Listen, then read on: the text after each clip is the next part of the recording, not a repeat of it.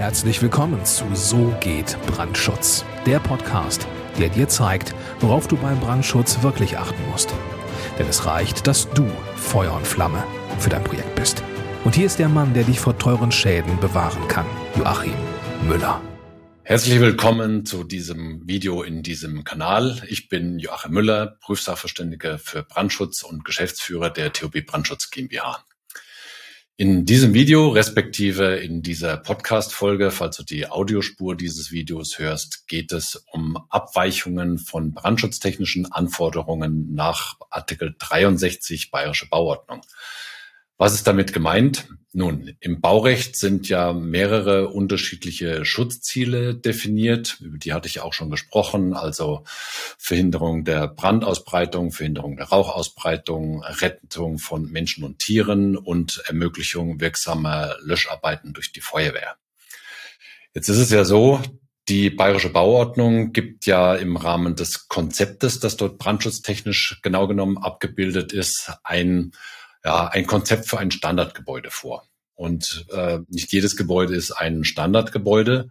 Und äh, dann muss man natürlich im Rahmen des Baurechts von diesen Abweichungen vom Standardgebäude darauf reagieren. Stell dir beispielsweise vor, das ist so eines meiner Lieblingsbeispiele. Wir haben im Artikel 28 Bayerische Bauordnung steht drin, dass die, dass ein Gebäude in Brandabschnitte von nicht mehr als 40 Meter Länge zu unterteilen ist. Ja, stell dir vor, äh, irgendein öffentlicher Auftraggeber oder ein privater Auftraggeber, der vielleicht besonders gut mit Geld ausgestattet ist, möchte eine Schwimmhalle bauen mit einem 50 Meter Becken. Würden wir jetzt komplett nach bayerischer Bauordnung bauen, dann gäbe es dann tatsächlich in diesem Schwimmbecken nach 40 Metern sozusagen eine Wand mit Öffnungen und jeder müsste dann sozusagen äh, dort unten durchtauchen. Oder es gäbe natürlich entsprechend größere Öffnungen. Man schwimmt durch diese Öffnung durch und im Brandfall würde ein Tor dann automatisch abschließen. Ist natürlich völliger Quatsch, ist vollkommen klar, so baut kein Mensch. Was macht man? Man stellt einen Abweichungsantrag nach Artikel 63 Bayerische Bauordnung und begründet dann eben äh, diese Abweichung, weil die jetzt zum Beispiel hier speziell bei diesem Schwimmbadbeispiel einfach aus nutzungstechnischen Gründen zwingend erforderlich ist. Und dann lässt man sich noch eine vernünftige Begründung dafür einfallen, warum man dann eben diese Abweichung äh, braucht oder äh, vielleicht noch zusätzliche Kompensationsmaßnahmen. Und so kommt man dann eben zu einem Abweichungsantrag und diesen Abweichungsantrag kann dann der Brandschutznachweisersteller in seinem Brandschutznachweis sauber ausformulieren. Und wenn dann der Brandschutznachweis durch die untere Bauaufsichtsbehörde geprüft wird, dann wird diese Abweichung, wenn sie denn zustimmungsfähig ist, wird dann zugelassen im Rahmen des Bauantrags und dann darf man so bauen der Prüfsachverständige für Brandschutz, was ich ja bin und was viele äh, auch noch, äh, ja, es gibt natürlich auch noch andere Prüfsachverständige hier in Bayern, die lassen ja, wie ich es in dem einen Video schon gesagt habe, ähm, keine Abweichung zu, sondern die bestätigen, dass die Voraussetzungen für diese Abweichung vorliegen. Das ist die Bescheinigung Brandschutz 3. Oder sie bescheinigen den Brandschutznachweis über die Bescheinigung Brandschutz 1 und legalisieren in Anführungszeichen dann über diese Bescheinigung dann diese Abweichung. Ja, äh, so geht man jetzt vom Grundprinzip her natürlich mit allen möglichen Abweichungen um, die sich einem bei der Planung eines Gebäudes dann äh, sozusagen, ja, mit denen man halt einfach zu tun hat. Wichtig ist, ähm, die baurechtlichen Schutzziele, die definiert sind, äh, lassen sich natürlich nicht mit äh, einem einfachen Schreiben in einem Brandschutznachweis legalisieren, sondern man muss, wenn man eine Abweichung hat, sich genau überlegen, welches Schutzziel ist jetzt an dieser Stelle in der bayerischen Bauordnung oder in einer anderen Vorschrift, die es natürlich auch noch gibt, welches Schutzziel steht jetzt tatsächlich dahinter? Was ist damit gemeint? Was möchte der Gesetzgeber durch diese Forderung, die er hier äh, definiert hat, was möchte der Gesetzgeber damit bewirken? Und dann muss sich der qualifizierte Brandschutznachweisersteller einen Kopf machen und genau drüber nachdenken, ja, welches Schutzziel steckt dahinter? Kann ich von diesem Schutzziel in dem ganz konkreten Fall jetzt auch wirklich abweichen? Wie begründe ich diese Abweichung und muss ich mit baulichen Maßnahmen oder anlagentechnischen Maßnahmen in irgendeiner Form äh, darauf reagieren und die Abweichung dann kompensieren? Das ist eine sehr verantwortungsvolle Aufgabe und man äh, muss sich einfach darüber im Klaren sein als Bauherr oder als Architekt, dass wir Brandschutznachweisersteller jetzt ähm, und auch die Prüfsachverständigen diese Abweichungen nicht sozusagen irgendwo am Abreißkalender haben und jeder, der irgendwo was bauen möchte und möchte vom Baurecht abweichen, kann jetzt einfach sagen, schreib hier eine Abweichung, schreib da eine Abweichung also quasi reiß einfach von deinem Kalender, den du hast, äh, reiß einfach äh, eine weitere Abweichung ab, äh, hefte die sozusagen bei mir in den Brandschutznachweis rein, weil ich das einfach so haben will. Ich will billig bauen und der Brandschutznachweis, das ist sowieso nur ein notwendiges Übel und äh, Brandschutz an sich finde ich sowieso total überflüssig. Ja, solche Sichtweisen gibt es und äh, so äh, muss man sich als Brandschutznachweisersteller oder auch als Prüfsachverständiger manche Argumentationen in Anführungszeichen anhören, aber so funktioniert es halt einfach nicht.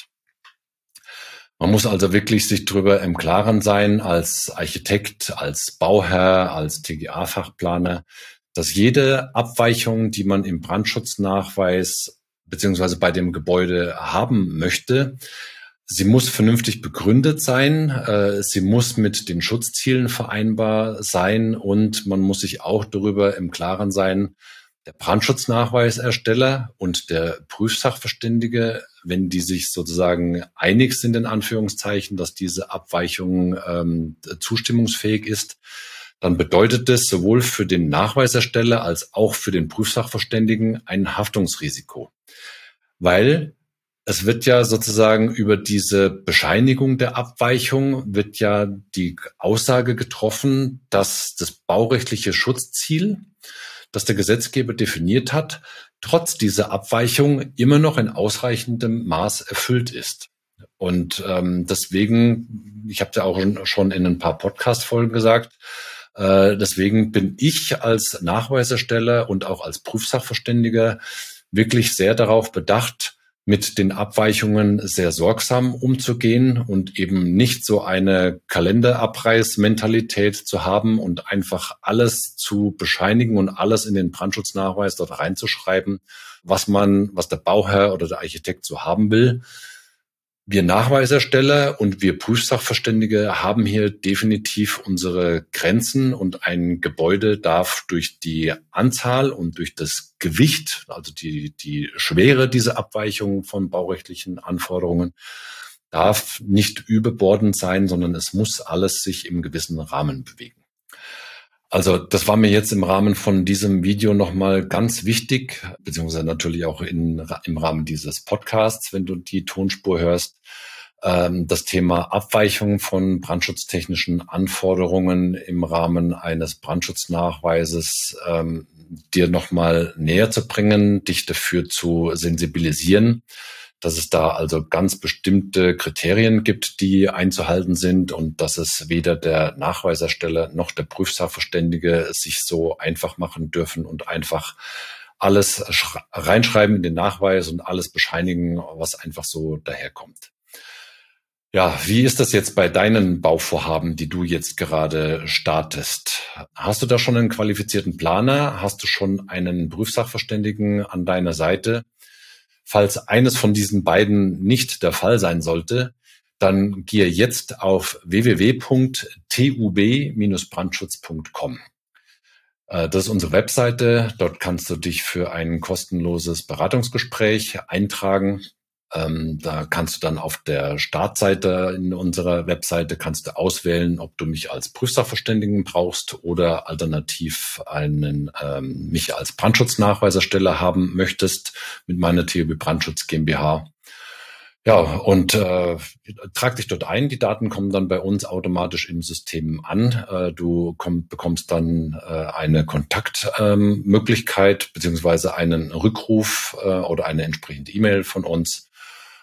Ja, und es würde mich freuen, wenn wir hier zueinander finden und dein Projekt oder deine Projekte auf das Level bringen, da, äh, wo sie hingehören. Bis es soweit ist, herzliche Grüße, Dein Joachim Müller, Prüfsachverständiger für Brandschutz. Vielen Dank, dass du auch dieses Mal mit dabei warst. Wenn dir gefallen hat, was du gehört hast, dann war das nur die Kostprobe. Wenn du wissen willst, ob und wie wir den Brandschutz für dein Gebäude optimieren können, dann besuche jetzt www.tub-brandschutz.com und trag dich ein für ein kostenloses Erstgespräch. Diesem 45-minütigen kostenlosen Beratungsgespräch wird eine Strategie für dich erstellt. Und zwar egal, ob du uns für die Planung des Brandschutzes für dein Gebäude brauchst oder ob du mich als Prüfsachverständigen für die Prüfung eines Brandschutznachweises haben willst. In unserem Gespräch lernst du die Chancen und Risiken für dein Projekt kennen und wir zeigen dir, wie du die Kontrolle über die Kosten für den Brandschutz und die Termine bekommst. Vergiss eine Sache bitte nicht. Je früher du uns in die Planung oder Prüfung des Brandschutzes für dein Gebäude einbindest, umso eher bekommst du über Folgendes die Gewissheit. Einen maßgeschneiderten Brandschutz für dein Gebäude, die Einhaltung der Termine und die Einhaltung der Kosten. Also gehe jetzt auf www.tub-brandschutz.com und trag dich ein für ein kostenloses Erstgespräch.